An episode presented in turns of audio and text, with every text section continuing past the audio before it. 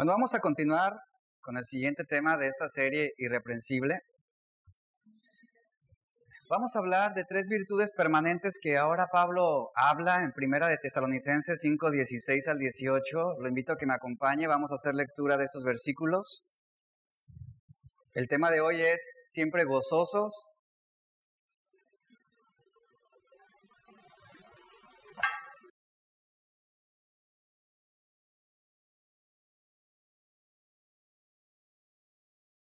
¿Lo tiene? Vea la indicación que Pablo da. Da tres indicaciones, o más bien tres mandamientos. En el verso 16, ¿qué dice? Estar siempre gozosos. Luego el verso 17, orar sin cesar. Verso 18, dad gracias en todo. Dad gracias en todo. Pablo ha centrado ya nuestra atención en lo negativo, lo que estuvimos hablando en reuniones pasadas en aquellas cosas que si no intervenimos, que si no se toman medidas para impedirlas, pues finalmente van a afectar la comunión dentro de la iglesia. Pablo instó finalmente al liderazgo y a la iglesia a que amonestemos a los ociosos, amonestó a que también nos, exhortó a que levantemos a los débiles, que seamos pacientes con los que exasperan. Y, y fueron indicaciones muy precisas para evitar que la iglesia fuera afectada o que la iglesia pudiera caer en una, en una lesión que pudiera finalmente afectar esa unidad. De lo contrario, lo vimos claramente, si no se interviene, la iglesia se va a convertir en un mar de conflictos y de rencores y de amarguras y de resentimientos. Entonces, esto fue lo que vimos en domingos pasados. Ahora, Pablo se vuelve de lo negativo a lo positivo en esos tres versículos, en vez de decirnos lo que no debemos hacer, ahora Él habla de lo que sí debemos hacer. Habla de lo negativo, ahora lo va, se va a lo positivo, entonces Él está señalando aquí diferentes medidas que debemos tomar para contribuir positivamente a la armonía, a la unidad y a una buena marcha de la congregación. Y Él pide que nuestras vidas se caractericen por estas tres virtudes importantes. ¿Cuáles son? El gozo, la oración y la gratitud. Repito, el gozo, la oración y la gratitud. Usted puede leer esas indicaciones y pareciera difícil de llevarlas a cabo. ¿Está siempre gozosos? ¿Orar sin cesar? ¿Agradecer por todo? Se da cuenta que esto no es algo natural. Y Pablo no está prescribiendo requisitos para congregaciones extraordinarias, sino para una iglesia ordinaria que al obedecer a Dios va a producir cosas extraordinarias. Y estas tres virtudes deben ser practicadas, dice Pablo, en todo momento. ¿Qué significa esto? Que no es suficiente con que algunas veces usted tenga gozo, que no es suficiente con que en algunos momentos interceda por alguien más, o que cuando le va bien exprese gratitud. No habla de eso. Él está reiterando este punto. Estas deben ser características permanentes en nuestra vida cristiana. Si usted ama a Dios, si usted realmente se considera cristiano, nacido de nuevo, usted no tendrá problema alguna ni mostrará objeción al mandamiento que está presentando aquí Pablo. La nota dominante del texto recae sobre estas siguientes palabras, siempre, sin cesar, en todo. Note el énfasis, habla de permanencia, habla de perseverancia, habla de continuidad a este mandamiento. A simple vista, estos tres mandamientos parecen ser una utopía. ¿Qué significa esto? una idealización irrealizable y a la vez irrazonable porque va en contra de la razón lo que está describiendo aquí. Porque ¿quién sería capaz de mantenerse siempre gozoso cuando la vida cristiana está llena de pruebas, de contratiempos, de dificultades, de pruebas? ¿Quién podrá orar sin cesar cuando hay múltiples tareas durante la semana y múltiples responsabilidades durante el día pero es un mandamiento que está indicándonos. ¿Y quién podrá agradecer por todo sabiendo que hay muchas circunstancias que son fruto del pecado y que otras más llegan como fruto de la preocupación y la ansiedad. Pero el mandamiento aquí está. ¿Qué corresponde al cristiano respecto a la palabra de Dios? Obedecerla, seguirla. Hoy, hoy me enfocaré solamente en la primera indicación, el primer mandamiento, que es estar siempre gozosos. Consideré importante el seccionarlo en tres partes para que nos quede más claro. Y hoy vamos a hablar sobre el gozo. ¿Cuántos gozosos hay aquí? Digo, cuando usted visita una iglesia o cuando usted es parte de una iglesia, de verdad, nadie queremos ver caras largas, ninguno queremos ver a gente ofuscada, frustrada, quejosa, deprimida. Realmente, eh, ese sería un indicio de una persona que no ha sido transformada o una iglesia que está apagada. Usted debe mostrar el gozo de Dios. Finalmente, independientemente del carácter de la situación que esté presentando. Yo no quiero llegar a una iglesia y que me reciba alguien con con una situación de problemas y ¿cómo estás? Bendecido hermano, gloria a Dios, pero aquí estoy bien, el Señor me ayuda. Digo, eh, lamentablemente es una cualidad de los cristianos. Yo quiero llegar a una iglesia donde la gente sea amable, ¿sí? Donde la iglesia tenga una palabra de ánimo, una palabra de consuelo, donde me alienten, no donde me inviten a deprimirme con ellos, no, no quiero eso. Y, yo creo que todos deseamos el ser partícipes de ese gozo que Cristo da. Ahora, esto es un gozo, como lo mencioné anteriormente, un gozo que no es natural. No es un gozo que usted va a estimular mirándose al espejo, ¿verdad? Hoy sí, hoy sí la voy a hacer, hoy sí lo voy a lograr. Eres un campeón, ¿verdad? Y, saca lo mejor de ti este día. No, no, no es ese gozo que usted estimula. No es ese gozo que usted se inyecta y dice, sí, sí, soy el mejor. Y saliendo de la casa se tropieza, se cae y termina llorando, ¿no? O sea, no es ese gozo. Habla de un gozo que va más allá del raciocinio, un gozo que va más allá de los sentimientos. Y ese es el gozo que Dios da.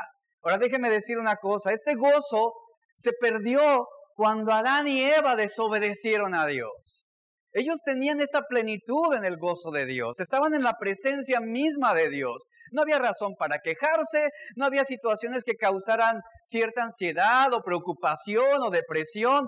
Sin embargo, ellos pecaron y con el pecado se perdió ese gozo.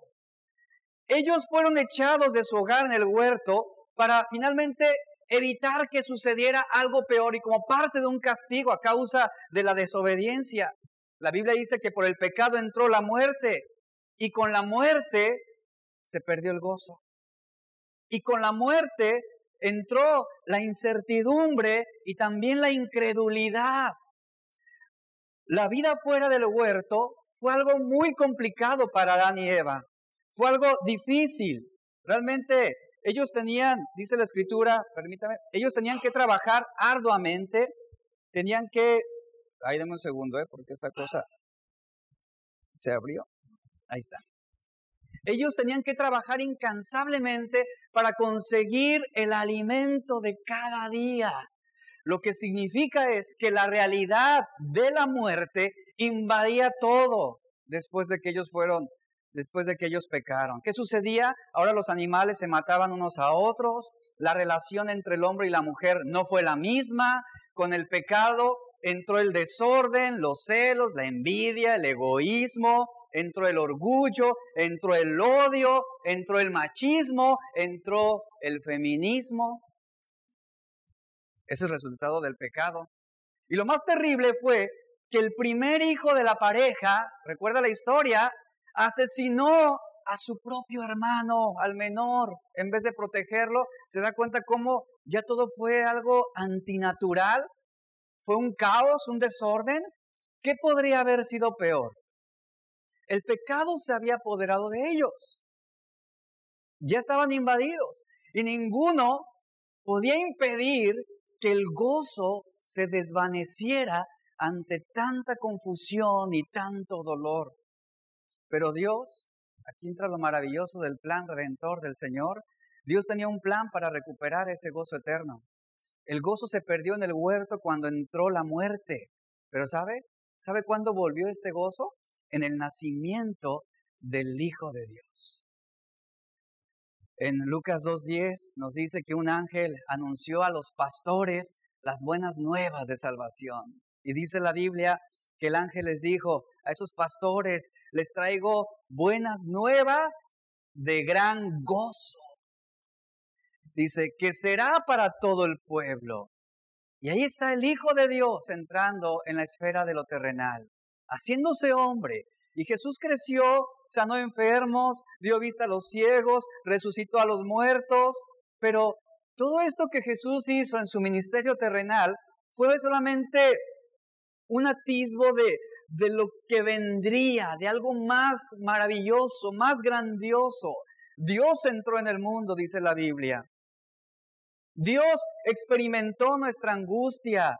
Él conquistó la misma muerte para darnos esperanza de que cumplirá su promesa para poner fin a qué cree? Para poner fin a la ansiedad, fin al dolor, fin a la tristeza, a la muerte. Esta es el, estas son las buenas nuevas de gran gozo. Y la venida de Jesús es un tiempo de gozo. ¿Cuántos saben esto? Ese es el verdadero gozo, ese es el gozo que Dios en su plan redentor ahora está recuperando al corazón del hombre. Apocalipsis 21, 3 al 4 nos da una promesa que debe alentarnos continuamente. Y esta promesa nos lleva a permanecer siempre gozosos. ¿Qué dice? Dios mismo estará con ellos como su Dios. Hablando de aquellos hombres que aquí en la tierra padecieron, que sufrieron a causa de su fe. Hay una promesa maravillosa. Él mismo dice, estará con ellos como su Dios. Enjugará Dios toda lágrima de los ojos de ellos. Y ya no habrá muerte. Qué maravillosa promesa. Ya no habrá muerte, ni habrá más llanto, ni clamor, ni dolor, porque las primeras cosas pasaron. ¿Esto no le alienta? Esto debe alentarnos. Llegará un día en que nuestro gozo será completo. Pero mientras estamos aquí en la tierra debemos aferrarnos a esa promesa futura. Aquí Apocalipsis está describiendo esa promesa que vendrá. Una vida, describe una vida donde el gozo será permanente. Ya no habrá más dolor, ya no habrá más tristeza, ya no habrá más ansiedad ni más preocupación, sino todo será completo gozo en Él. Y qué verdad más hermosa esta que está planteando la Biblia, de verdad, debe animarnos, debe alentarnos y sabe algo, sin importar lo que pase, sin importar lo que venga, sin importar lo que ha pasado, lo que esté pasando o lo que pasará, siempre habrá un gozo eterno para quienes le aman, dice la Biblia. Pero no el énfasis para quienes le aman, porque es un gozo sobrenatural, es un gozo que viene de Dios. Es un gozo que, que viene y entra al corazón de aquellos que han nacido de Dios. No sabemos todo lo que quisiéramos. Hablando de adversidades, hablando de situaciones complicadas, realmente hay muchas cosas que no podemos comprender. No podemos comprender por qué a un cristiano fiel pudo haberle dado cáncer. No podemos comprender por qué a una mujer que ha sido constante, una mujer de oración, una mujer que es fiel con el Señor, no, comprendemos por qué repentinamente murió a causa de un infarto o un derrame cerebral. Son cosas que están fuera de nuestro alcance. Sin embargo, nuestra fe, nuestra fe que es fuerte y que es suficiente, nos lleva a poder confiar y descansar en Dios sabiendo que la eternidad con Cristo será más hermosa de lo que jamás hayamos imaginado. Y esto es lo que nos mantiene. Hay muchas cosas que, repito, no vamos a comprender. Eclesiastés 3:11 nos dice, todo lo hizo hermoso en su tiempo y ha puesto eternidad en el corazón de ellos sin que alcance el hombre a entender la obra que ha hecho Dios desde el principio hasta el fin. Aunque Dios le ha dado al hombre un deseo por una conciencia de la eternidad, Dios, dice aquí Salomón, Dios no ha revelado mucho acerca de su obra eterna. Esto mantiene finalmente un deseo de la eternidad. Esto nos mantiene con esa esperanza futura y esta promesa se mantiene viva en el corazón de todo cristiano. Es como un deseo aún por cumplirse. ¿Y sabe? Y seguimos caminando y seguimos avanzando y seguimos soportando las adversidades de la vida en la espera de ese deseo que está por cumplirse. San Agustín oraba de la siguiente manera, él decía, tú nos has hecho para ti mismo y nuestros corazones no tienen paz, sino hasta que pueden encontrar paz en ti. Y aquí está el deseo del cristiano, el deseo, la expectativa, el plan del cristiano de poder experimentar realmente ese gozo que no se apagará con las diversas aflicciones en la vida. Hablando sobre un ejemplo de esto, el pueblo de Judá, nos dice la Biblia, él tuvo una experiencia, Judá tuvo una experiencia agridulce cuando ellos después del cautiverio regresaron a Jerusalén. Al comenzar a reconstruir el templo de Salomón, había dos grupos en ese entonces. Estaban los grupos de los jóvenes y estaban los grupos de los ancianos. Y, los dos fueron puestos ante una misma situación, pero reaccionaron diferente. Dice la Biblia que los ancianos, al ver finalmente, al ver la belleza del templo original que fue destruido por la guerra, dice la Biblia que los ancianos estaban llorando, estaban angustiados, gimiendo, estaban deprimidos. ¿Por qué? Por pensar en la gloria pasada de lo que era el templo de Salomón. En cambio, nos dice la Biblia que los jóvenes, ¿qué hacían? Entonaban cánticos de alabanza. Y ellos estaban celebrando la oportunidad de poder reconstruir el templo. Y dice Esdras 3:13, se nos dice que no se podía distinguir el pueblo, que el pueblo no podía distinguir el clamor de los gritos de alegría, de los cánticos de alabanza, y de la voz de gemir y de lloro y de tristeza. Y ahí está una reacción. ¿Cómo, ¿Cómo usted responde ante la adversidad? ¿Cómo usted responde ante situaciones que a lo mejor son desagradables e incómodas? ¿Usted responde con cánticos de alabanza? Eso es el gozo permanente, el gozo de Dios que nos mantiene firmes. O usted responde como esos ancianos, llorando a gritos, ¿verdad? Gimiendo, lamentando, ¿Cómo responde usted ante la adversidad? Si usted es una persona de poco ánimo, si usted es muy emocional, muy sentimental, usted fácilmente colapsará ante una mala noticia.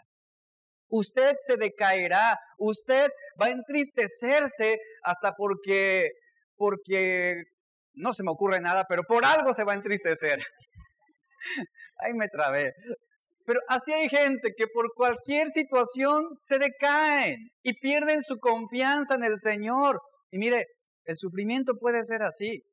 Algunas veces como esos ancianos miraron hacia atrás, miraron el pasado y se llenaron de melancolía, se entristecieron de, de, de, saber lo que había acontecido con el templo.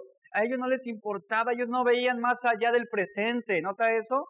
Ellos vieron el templo arruinado y, lloraron y recordaron lo que había sido la gloria del templo de Salomón. Pero, ¿sabe? No tenían esperanza futura, por eso gemían, por eso lloraban a gritos. Y así hay muchos cristianos. Pero los jóvenes, ¿qué hicieron? Encontraron una promesa de gozo. La reconstrucción de la casa de Dios. Eso los animaba. Eso los hacía mantener su gozo, la gloria futura lo que vendría. ¿Y sabe algo? Dios no actúa estáticamente. Dios no actuó solamente en el pasado. Y a veces miramos el Antiguo Testamento y decimos, ay, mira la manera como Dios obró, mira lo que Dios hizo con Moisés, mira cómo lo que, lo que Dios hizo con Noé, con esos hombres, y decimos, ay, si tan solo. No, Dios es el mismo ayer, hoy y por siempre. Él sigue obrando, Él sigue eh, actuando dinámicamente en la vida de aquellos que le aman. ¿Y sabe por qué perdemos el enfoque en esto? Porque estamos más atentos a nuestras circunstancias, a nuestros problemas, al dolor, al sufrimiento y no a la obra de Dios. Y es aquí donde debemos cambiar esta perspectiva, porque incluso en medio de una pérdida devastadora, lo peor que usted se puede imaginar, ¿sabe algo? El cristiano tiene esperanza. Una esperanza que es viva, una esperanza que es eterna. Y el Señor, el Señor provee gozo en medio del dolor. Es lo que la Biblia nos enseña claramente. Provee gozo en medio del dolor. Usted tiene el ejemplo de Job. A pesar de, él mantenía siempre su entereza, su fe, su confianza, él mantenía su gozo. A lo mejor al pensar en gozo, lamentablemente suponemos que una persona siempre va a estar con la sonrisota, ¿verdad? Ay, el cristiano así bien feliz. ¿Y por qué? ¿Qué te pasó? ¿Qué te hicieron? Ah, me acaban de chocar el carro y no tenía seguro. Ah, pero ah, gloria a Dios, ¿no? Obviamente hay situaciones que nos agobian, hay situaciones que nos lastiman. Eh, ayer recordaba a una colaboradora que teníamos en el ministerio hace tiempo, una muchacha, trabajamos ahí en equipo, y, esta muchacha era de cara poco expresiva, así muy seria, así. Y, recuerdo que me, tocó una ocasión hablar con ella, le decía, oye, es que tú tienes que sonreír, oye, vienen las personas y te ven así con esa cara y la verdad, más que alentar, desanimas. Y yo le decía, sonríe, mira, muéstrate amable. Era lo que hacía. Digo, no, y, de verdad, así mi esposa la conoció y, tratábamos con ella. No, no, es lo natural. Y, no se podía. Y sabe, así son muchos cristianos. Ah, como que estamos forzando el gozo, como que estamos forzándonos a decir, no, no, es que tengo que estar bien, no, no, es que tengo que estar gozoso, tengo que estar alegre. Pero el gozo de Dios es una obra sobrenatural que nos que se convierte en una expectativa continua, diaria, independientemente del carácter de los problemas, podemos mantener la entereza, la bonanza, la confianza y decir, me está yendo de la patada, pero el Señor es mi fortaleza. Y tenemos esa confianza en Él. Me acaban de quitar la casa, acabo de perder mi trabajo, pero yo sé que Dios está conmigo y que Él cumplirá su propósito en mí. Se genera incertidumbre, sí, efectivamente. Nuestras emociones se ven debilitadas, pero nuestra confianza está en lo que Dios hará. Y mire, así es el sufrimiento. ¿Qué es lo que usted piensa al mirar atrás? Usted se presenta como estos jóvenes, canta alabanzas al Señor y dice, el, Señor es mi fortaleza. Usted encuentra promesas de gozo finalmente cuando confía en Dios para el futuro encuentra promesas de gozo cuando piensa en Dios para el futuro. ¿Cómo le está yendo con esto del coronavirus? ¡Ay! Algunos están como los ancianos ya gimiendo y gritando, nos vamos a morir. Y que pasó un crucero de turistas aquí a Vallarta y que había 21 contaminados de coronavirus. ¡Ay! Vallarta va a colapsar. ¿Cómo es su confianza con el Señor respecto a esto? Mi esperanza no está en lo terrenal. Mi esperanza y mi confianza en Dios está también hacia lo que vendrá, hacia el futuro.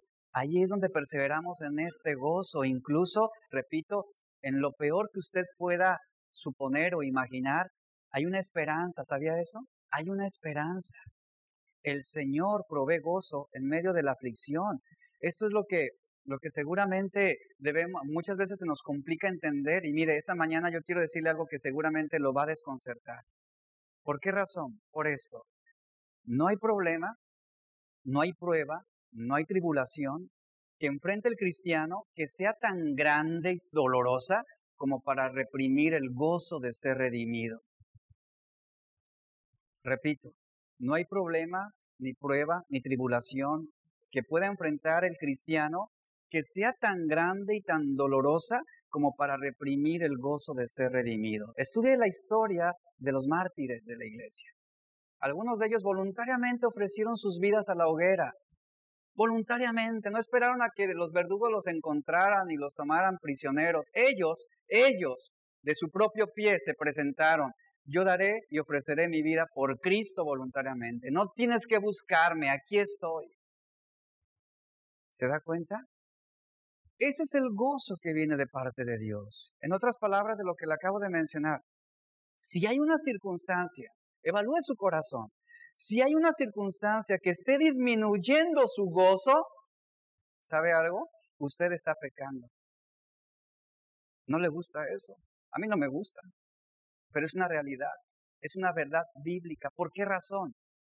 Porque cuando nuestro gozo se disminuye, cuando nuestro gozo se reprime, esto puede ser resultado de algún pecado en su vida o simplemente la preocupación tiene el timón de su vida. Y eso no es bueno. Un escritor llamado A.J. Mason dijo lo siguiente, el cristiano que vive triste y deprimido realmente transgrede un mandamiento de una u otra forma, desconfía de Dios, de su poder, providencia y perdón. Esto es una gran verdad. Esto es muy cierto. ¿Cuál es el mandato? Estad siempre qué? Gozosos.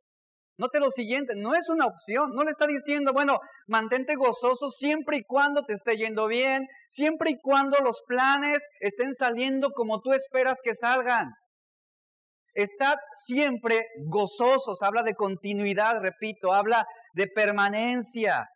Y es un mandato que se nos está presentando continuamente en toda la Biblia. Por ejemplo, citaré algunos, algunos aquí, algunas citas, Filipenses 4:4. Acompáñeme rápidamente ahí, por favor. Dice, regocijaos en el Señor siempre. Y luego, después de esa indicación, Pablo añade, otra vez lo diré. Está recalcando, ¿se nota? Está remarcando. ¿A cuántos les gustan que le remarquen las cosas? ¿A poco no nos desesperamos? Ya me lo dijiste una vez. Bueno, te lo vuelvo a decir, por si no entendiste. Así le decía su mamá, ¿no? Y, y aún así, después de cinco veces no entendíamos. Pablo dice, regocijaos en el Señor siempre. Otra vez lo diré, dice Pablo. Otra vez lo diré. Yo me imagino al apóstol Pablo escribiendo esas palabras a los filipenses.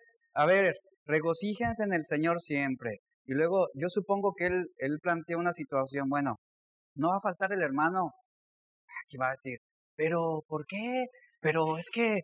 Eh, y Pablo dice, bueno, lo digo nuevamente, regocíjense, regocíjense. Él está diciendo, regocíjense en el Señor siempre. Y él sabía, él sabía que alguien diría, pero, pero, ¿cuántos dicen aquí, pero? Y entonces Pablo dice marcadamente, ok, lo digo de nuevo, regocíjense. ¿Sí? Sí, regocíjense. Regocíjense. En 1 de Pedro 4, 2 al 13, aquí encontramos otra indicación también precisa. Pedro dice, amados, no se sorprendan del fuego de prueba que os ha sobrevenido. Fíjate, la indicación que da. No te sorprendas si pasas por pruebas, por tribulaciones. No te sorprendas si pasas por una etapa de estrechez o de enfermedad. Todo es consecuencia finalmente del pecado, muchas de las cosas que, que estamos viviendo aquí en la tierra, malas. Y Pedro reitera, no se sorprendan del fuego de prueba que sobrevendrá sobre ustedes. Dice, como si alguna cosa extraña les aconteciera, sino, y da la indicación ahí, ¿lo tiene ahí? ¿Sino qué? Gozaos, gozaos, por cuanto sois participantes de los padecimientos de Cristo, para que también en la revelación de su gloria os gocéis con gran alegría. Pablo era un hombre llamado a sufrir continuamente. Usted lo sabe, usted ha leído sus palabras, conoce un poco sobre su historia, su vida. Él escribió tiempo después a los Corintios, en 2 de Corintios 11, 24 al 29, y, y vea lo que él escribió. Acompáñeme ahí, por favor, vamos a leerlo juntos. Realmente la, la, vida del apóstol Pablo como, como misionero, como apóstol, fue difícil. 2 de Corintios 11, 24 al 29. Pero a pesar, a pesar de lo que Pablo enfrentó, de las situaciones injustas en su contra, yo no veo en la Biblia ni leo entre palabras a un Pablo que haya estado deprimido, a un Pablo que haya estado angustiado, que se haya negado a querer cumplir con el propósito de Dios a causa de sus malas situaciones. Yo no veo a un Pablo renegado. ¿Usted lo ve ahí? Yo no veo a un Pablo quejándose.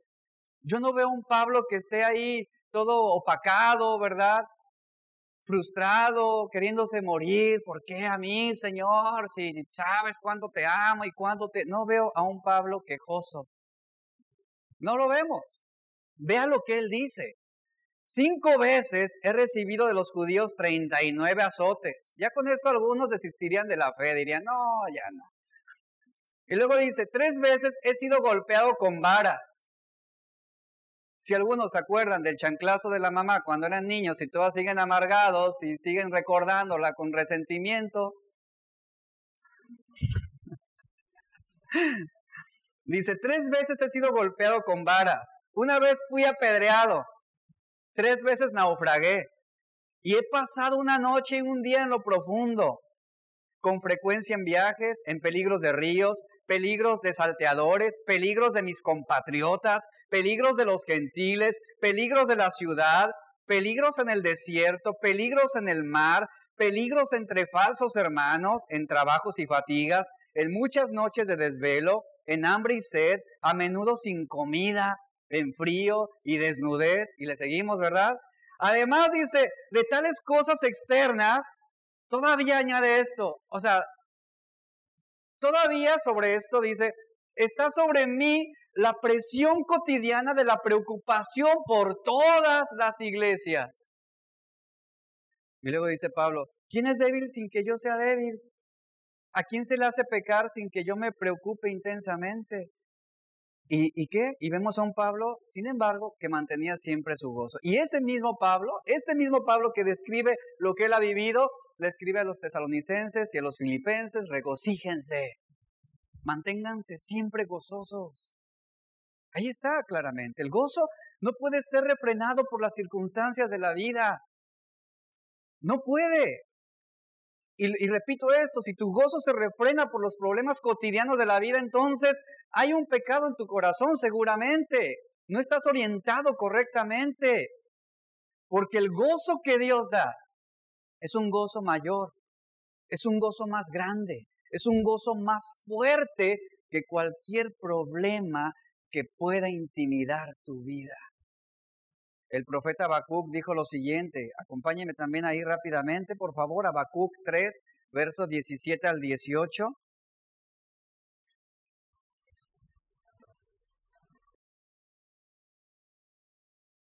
Habacuc 3, versos 17 al 18, ¿lo tiene? Dice, aunque la higuera no eche brotes, está hablando, vea, en un sentido negativo, de adversidades en la vida, de fracasos, Dice, aunque la higuera no eche brotes, dice, ni haya fruto en las viñas, aunque falte el producto del olivo y los campos no produzcan alimento, aunque falten las ovejas del redil y no haya vacas en los establos, vea lo que dice, con todo, con todo, y a pesar de, yo me alegraré en el Señor. Yo me gozaré en el Señor. Dice, me regocijaré en el Dios de mi salvación. ¿Nota el énfasis? Aquí había un fracaso en la cosecha, es lo que describe Habacuc. La muerte de los rebaños estaba devastando a todo Judá.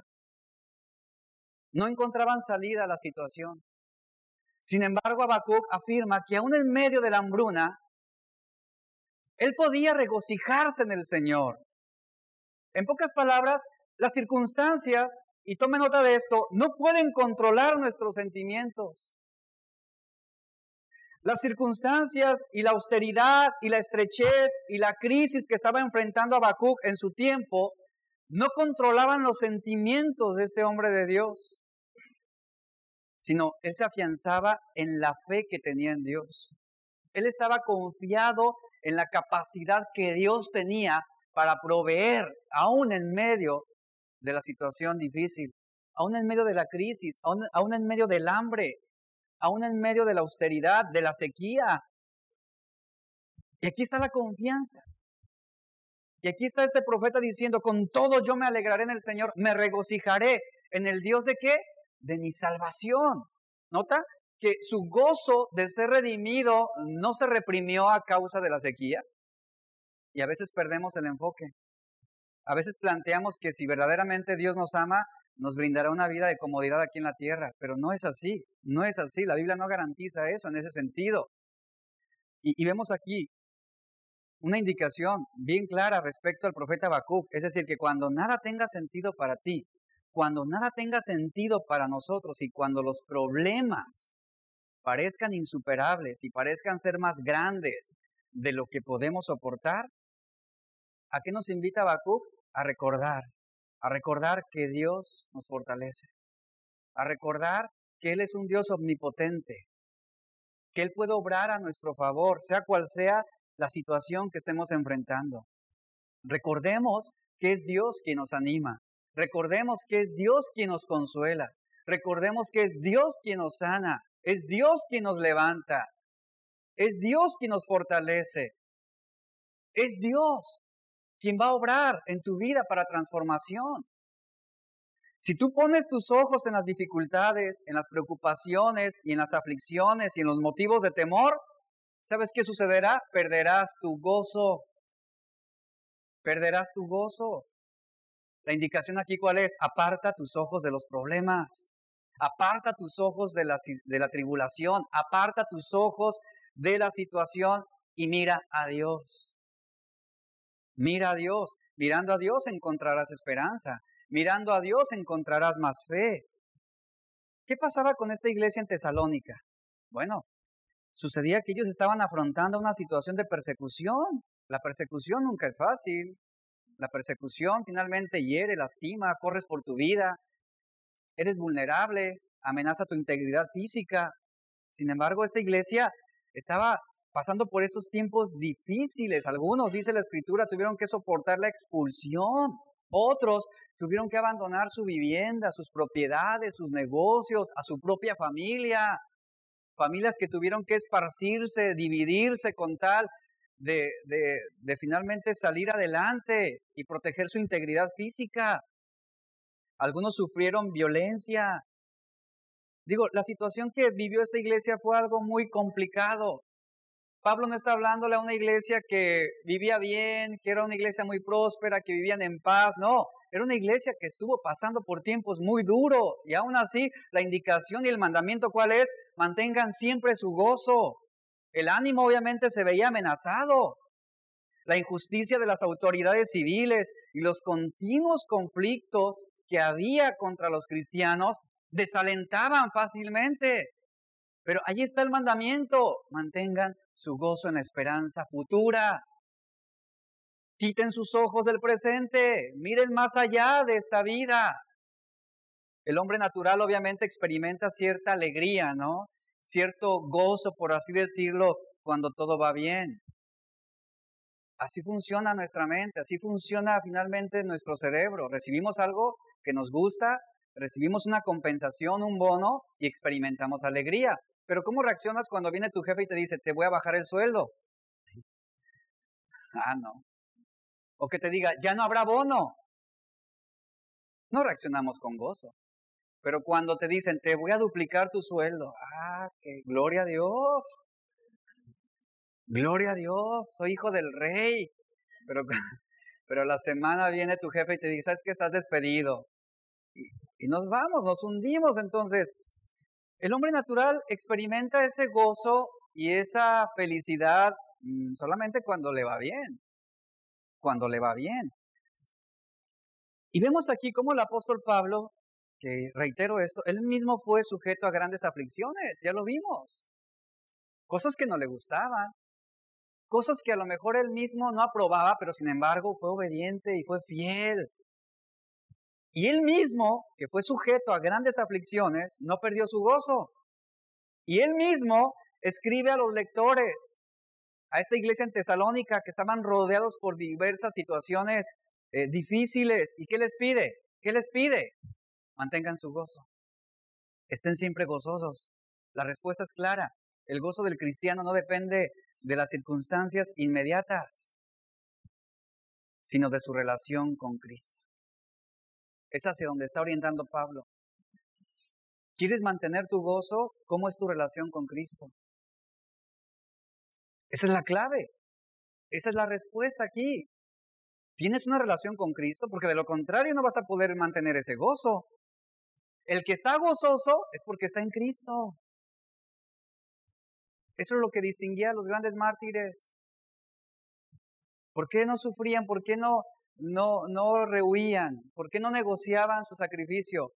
Porque había un gozo, porque ellos anhelaban ya el poder ser parte de esa promesa futura al estar en la presencia de Cristo. ¿Nos van a sediar, nos van a sediar motivos de dolor? Sí. ¿Vendrán situaciones que generarán tristeza? Sí. ¿Lloraremos? ¿Gemiremos? Sí. Eso es innegable. Eso es una realidad dentro de las persecuciones que se han suscitado en contra de cristianos a lo largo de la historia. Sin embargo, y a pesar de, los cristianos fieles siguieron en pie, se mantuvieron firmes, no negaron su fe, no se coludieron con los sistemas del mundo, se mantuvieron en pie ante las grandes verdades de la fe y seguían regocijándose en el Señor. ¿Puede imaginar eso? ¿Puede imaginar eso en la vida de los grandes mártires, de los grandes hombres de fe? Yo le pregunto, ¿puede imaginar usted esto en su vida? Filipenses 3.1, Pablo dijo, prosigo al blanco. Vea, ¿quién es el blanco? Cristo. Prosigo al blanco. Por lo demás, dice, hermanos, gozaos en el Señor. El gozo que Dios da, déjeme decirle algo, el gozo que Dios da es compatible con las adversidades. Al ser compatible significa que usted puede ejecutarlo, significa que es aplicable.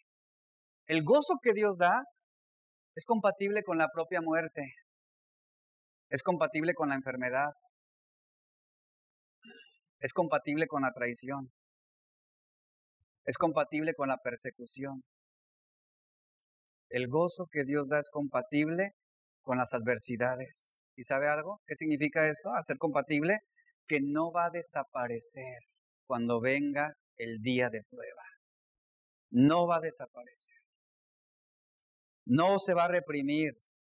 Por eso, por esa misma razón, el apóstol Pablo puede describirse a sí mismo y a sus compañeros como entristecidos dice 2 de Corintios 6:10, como entristecidos, mas siempre gozosos.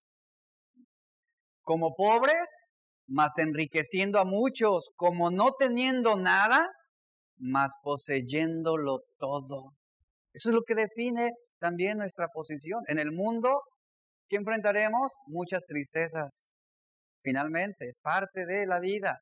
Pero como Pablo dice, independientemente, estaremos siempre gozosos. Estaremos pobres, pero Dios nos dará para enriquecer a otros, para bendecir a otros. No tenemos nada, sin embargo lo poseemos todo. ¿Qué mejor que la gracia de Dios sobre nuestras vidas? ¿Qué mejor que la salvación de nuestro Dios? Eso es poseer lo mejor de todas las cosas. Y con esta confianza, por esa razón, con esta confianza, al apóstol Pablo le sobraban motivos para gloriarse en las tribulaciones como él escribió a los romanos en el capítulo 5, verso 3.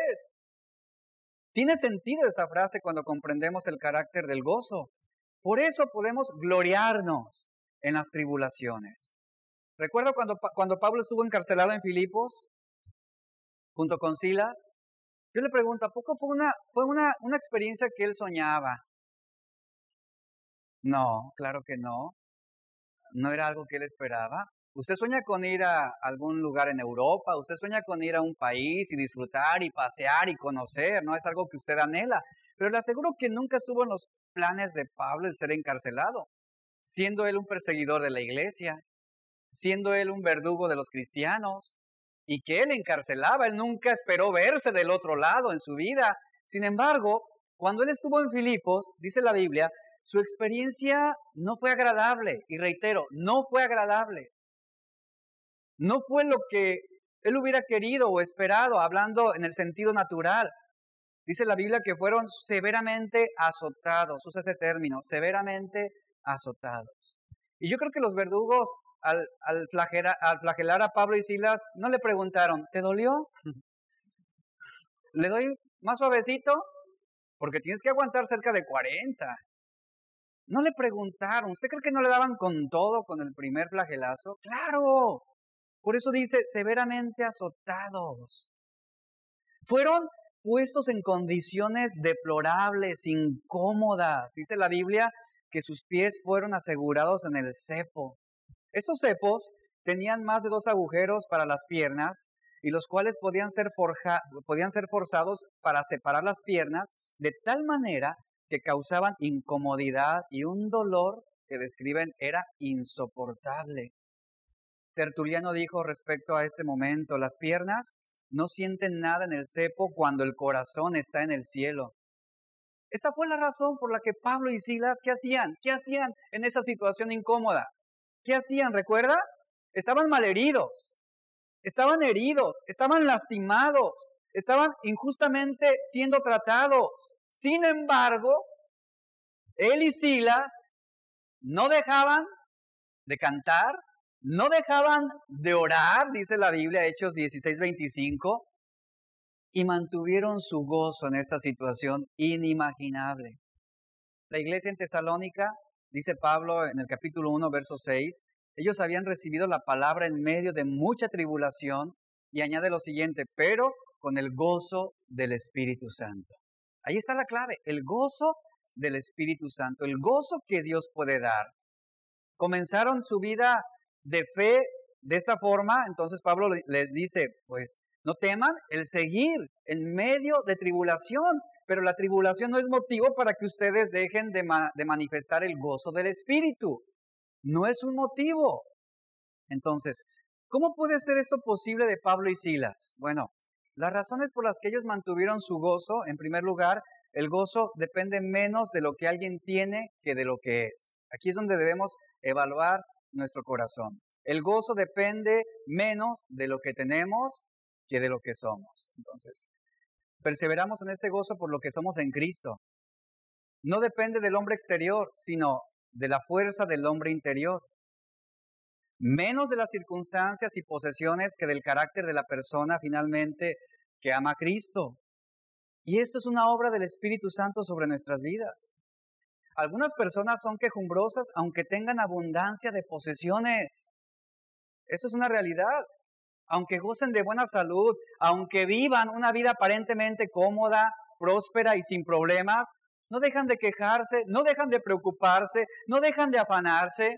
En cambio, aquel que mantiene su gozo permanentemente son aquellos que son afables, que son agradecidos, que permanecen orando, que son optimistas, aun cuando viven en pobreza, aun cuando no tienen que comer, aun cuando están rodeados de múltiples desgracias, porque es un gozo que viene de parte de Dios. Para Pablo y Silas, el contentamiento no dependía tanto de sus circunstancias como de su relación con Cristo. Y esa es la clave, esa es la clave para perseverar en este gozo que está hablando aquí. Siempre gozosos, implícitamente está diciendo, siempre gozoso se logra únicamente en nuestra relación con Cristo. El incrédulo es egocéntrico, el incrédulo se frustra cada vez que las cosas no salen como él quiere, pero el cristiano no, no debe responder como un incrédulo. El incrédulo no se conforma con lo que ya tiene, sino que siempre está queriendo más y busca más y va de placer en placer, va de, diversión en diversión, siempre intentando apagar su sed de gozo, bebiendo de cisternas rotas que no pueden satisfacerla. En cambio, el cristiano, el cristiano, dice la Biblia, ya no vive para sí, toma su cruz, ¿verdad? Y le sigue cada día. El cristiano ha descubierto y sabe que su felicidad no consiste en la abundancia de los bienes que posee, como lo dice Lucas 12:15. No consiste en las cosas que tenemos, en lo que compramos, en lo que adquirimos, sino en nuestra relación con Cristo. Ese es el gozo permanente, es el gozo que nos mantiene firmes. Y es el cristiano el que bebe de aquella fuente de agua viva que da verdadera y profunda satisfacción. La segunda razón por la respuesta de Pablo y Silas ante, este encarcelamiento y ante esta situación eh, desfavorable, para que ellos pudieran mantener su gozo, es la siguiente. El gozo del creyente no depende de situaciones físicas transitorias, sino de una realidad espiritual que es permanente. Allí está nuestra mirada. El creyente, obviamente, eh, tiene que afrontar muchos contratiempos, tenemos que enfrentar eh, muchas situaciones que a veces pueden desalentarnos, pero, pero finalmente, como lo dice 2 Corintios 4, 17, lo que vivimos aquí en la tierra, lo que enfrentamos en esta vida son aflicciones leves, pasajeras, en comparación con el eterno e incomparable peso de gloria que por la gracia de Dios será su fruto, como lo dice Pablo. Y sobre esto Pablo también dice en 2 Corintios 4, 18, el siguiente versículo nos dice lo siguiente, que no pongamos nuestra vista en las cosas que se ven. ¿En dónde? Sino en las cosas que no se ven. En lo eterno, en lo espiritual. Porque las cosas que se ven, es decir, la vida transitoria, lo temporal, lo terrenal, dice, es algo que dejará de ser. Es algo que acabará, que terminará. Pero lo que no se ve es una realidad eterna. Y sabe, eso es lo que nos hace mantener siempre nuestro gozo.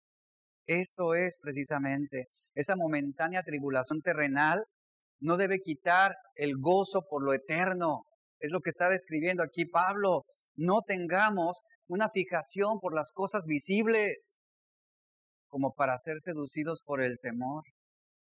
Nuestra mirada debe estar puesta en aquello que no se ve ahora, sino que será visto en la eternidad.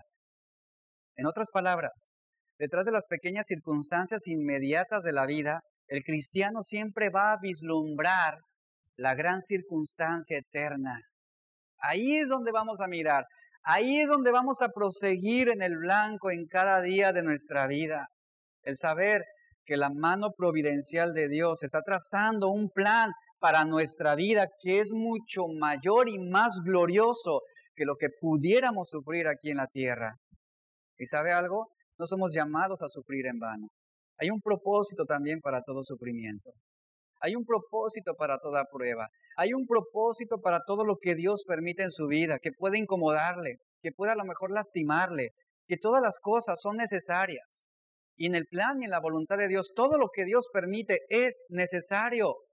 Todo lo que Job vivió fue necesario. Todo lo que David vivió fue necesario. Todo es necesario. ¿Y sabe para qué?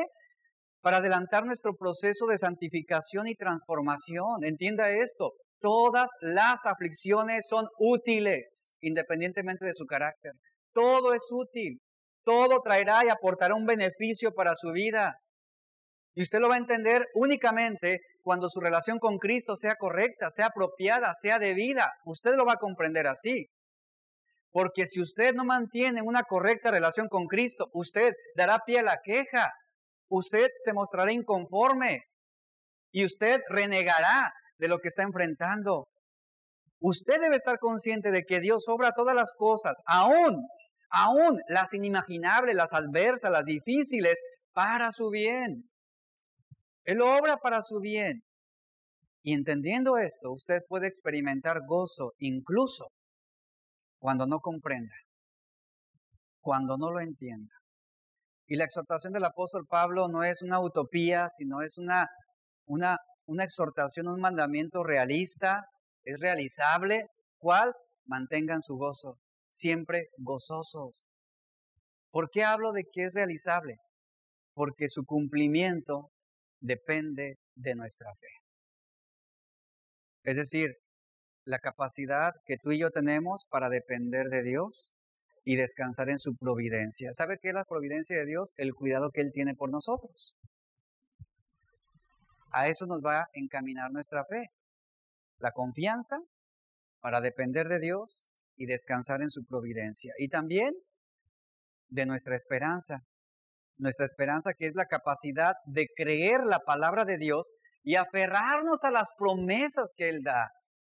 Entonces, si nos sostenemos de esta fe y de esta esperanza, vamos a descubrir que nada ni nadie podrá quitarnos el gozo que Dios nos ha dado. Nada podrá arrebatarnos el gozo de ser redimidos de Dios. Nada. En la navegación hay algo que se conoce como la resistencia, resistencia inducida por las olas. Es difícil saber cuál será el grado de resistencia en aguas tranquilas en un barco. Por esta razón, para cuantificar la resistencia a la marcha de un barco, este barco debe ser puesto bajo una presión de mal tiempo. Es necesario. Un barco siempre responderá cómodamente cuando navegue en aguas tranquilas.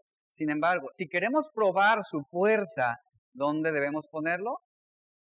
Bueno, debemos ponerlo frente a vientos recios y olas grandes, frente a una tempestad.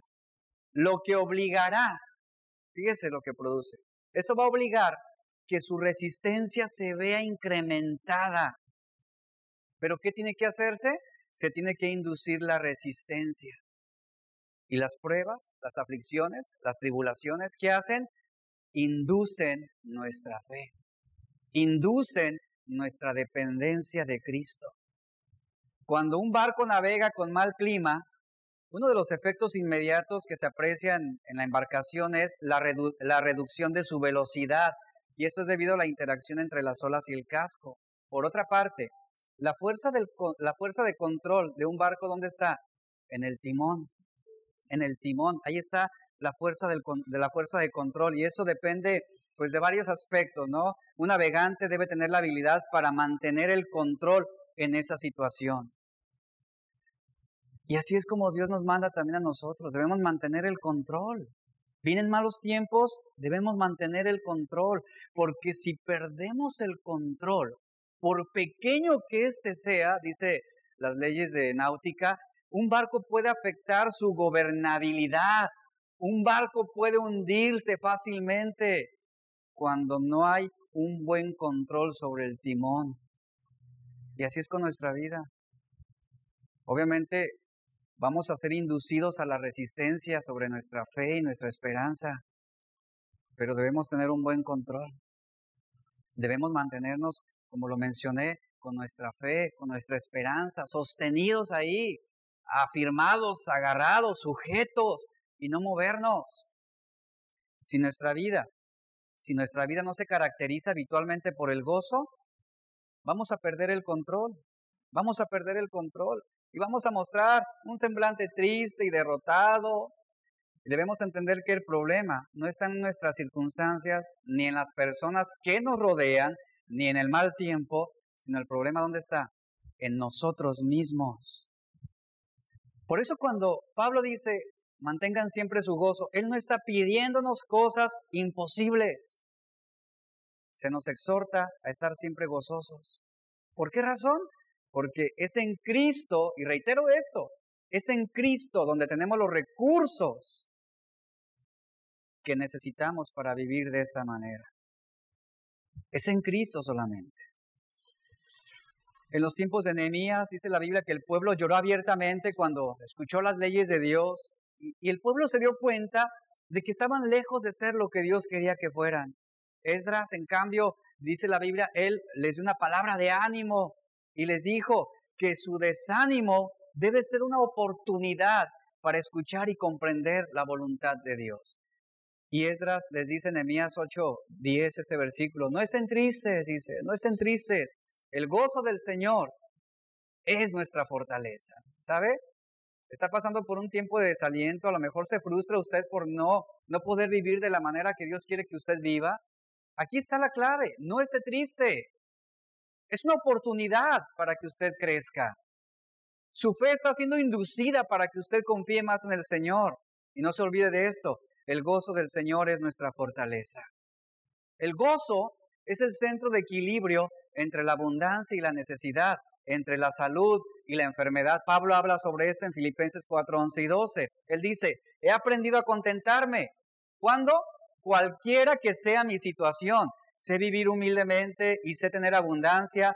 En todo y por todo estoy enseñado, así para estar saciado como para tener hambre, así para tener abundancia como para padecer necesidad. Pablo escribió a los colosenses en el capítulo 1 y les dijo, si tengo que entregar mi vida llevándoles el Evangelio a ustedes, me regocijaré. Santiago dice, tened por sumo gozo cuando os halléis en diversas pruebas y en Primera de Pedro 1.6 Pablo dice, en lo cual vosotros ahora os alegráis, aunque ahora por un poco de tiempo, si es necesario, dice, tengáis que ser afligidos por diversas pruebas. Aquí el punto queda muy claro. Es muy claro lo que a dónde quiero llegar. Los problemas, el dolor, la enfermedad no hacen a un lado el mandamiento, el mandamiento bíblico de permanecer gozosos. Nuestro gozo debe ser continuo, nuestro gozo debe ser grande. Nuestro gozo está lleno de esperanza. Cuando usted entiende conceptos como la omnipotencia, la omnisciencia, la omnipresencia de Dios, usted no dudará en mostrar un gozo continuo. Esta es la respuesta que surge de una confianza profunda de que Dios está en control de todas las cosas. ¿Cuántos de ustedes realmente creen que Dios está en control de todo. Un control perfecto. Entonces, no tiene motivos para vivir preocupado ni para estar ansioso. ¿Por qué razón? Porque Él va a producir a partir de cada situación nuestro bien, aunque los tiempos sean malos. Las dificultades no podrán frustrar nuestra gloria en la eternidad. El gozo cristiano debe ser finalmente mi respuesta emocional a lo que yo sé que es verdad acerca de Dios como mi Padre y como mi Dios, como mi Señor, como mi Salvador, como mi Redentor. Y ese es el punto. El gozo cristiano desde el punto de vista humano no es natural, como lo mencioné, ¿sabe? Es un gozo sobrenatural. Gálatas 5 nos dice, el fruto del Espíritu que es amor. Y luego continúa, ¿cuál es el siguiente fruto que menciona? Gozo, dice. Es un gozo espiritual, es un gozo del Espíritu Santo, es un gozo sobrenatural, es un regalo, es un don de Dios, es un fruto del Espíritu Santo. Si Dios está en control de todo, entonces debemos creer que Él está haciendo todo, que todo sea para nuestro bien. Finalmente, que todo va a aportar para un beneficio en el tiempo y en la gloria futura. Y bueno, sobre esto y termino. ¿Debemos obedecer, sí o no, el mandato de estar siempre gozosos? Queda claro que este gozo depende de una correcta relación con Cristo. Tengo problemas en mi vida. Todos tenemos problemas en nuestra vida. Tenemos dificultades. Las cosas no van a ser siempre como nosotros queremos. A veces no tienes el trabajo que tú quisieras tener. Las circunstancias que te rodean no son favorables. A veces no todo va como a ti te gusta. La pregunta aquí es, ¿por qué debes continuar siendo gozoso? ¿Por qué debes estar siempre gozoso? Por, por, esto mismo, miren, no importa lo que esté pasando en tu vida, no importa cuáles sean tus problemas, no importa cuál sea tu dolor, cuál sea tu aflicción, no importa qué sea lo que tú estés enfrentando en este momento. Lo más maravilloso de todo esto es que sin importar cuáles sean nuestros problemas, tenemos una salvación eterna. ¿No le da gusto eso? Hay una salvación eterna, una salvación producida en la obra maravillosa de Cristo y que nos ha sido dada y que es concedida a los que le amamos actualmente, a los que hemos creído en Él.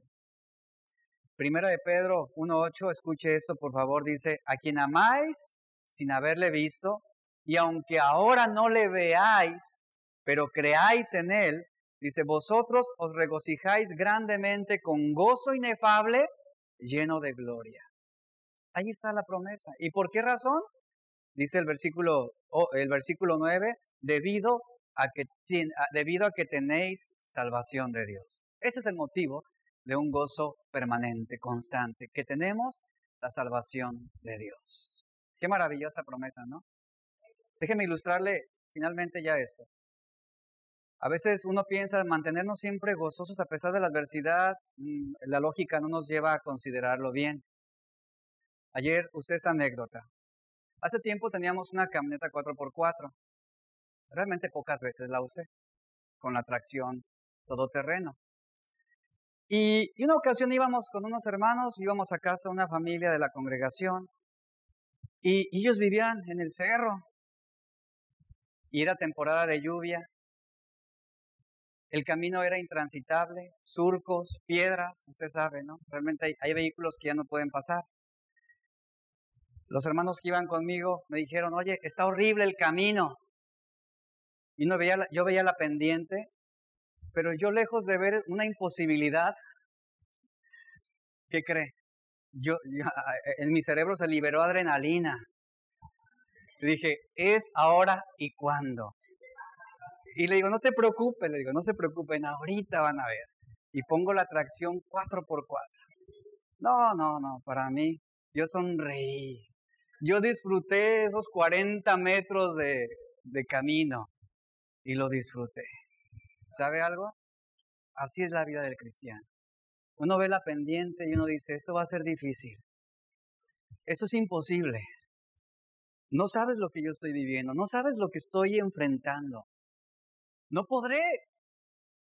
Ponga la atracción, la obra del Espíritu Santo. Y sí se puede en el Señor. ¿Y sabe? lo que era intransitable para otros, porque había carros que no podían subir, para mí fue transitable.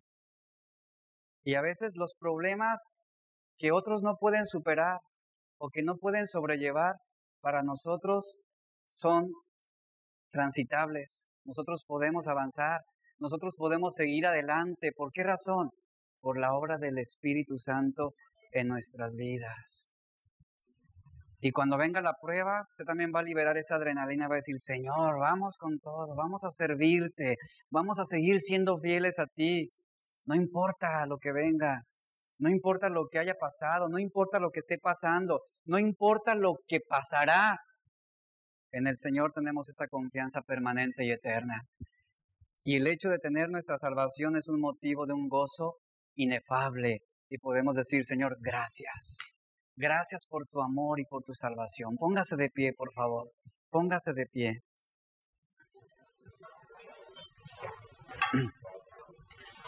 Y en este momento, agradezcale a Dios por la salvación que le ha dado. Agradezcale a Dios. Dígale, Señor, gracias. Gracias por tu salvación. Ayúdame a permanecer, ayúdame a perseverar.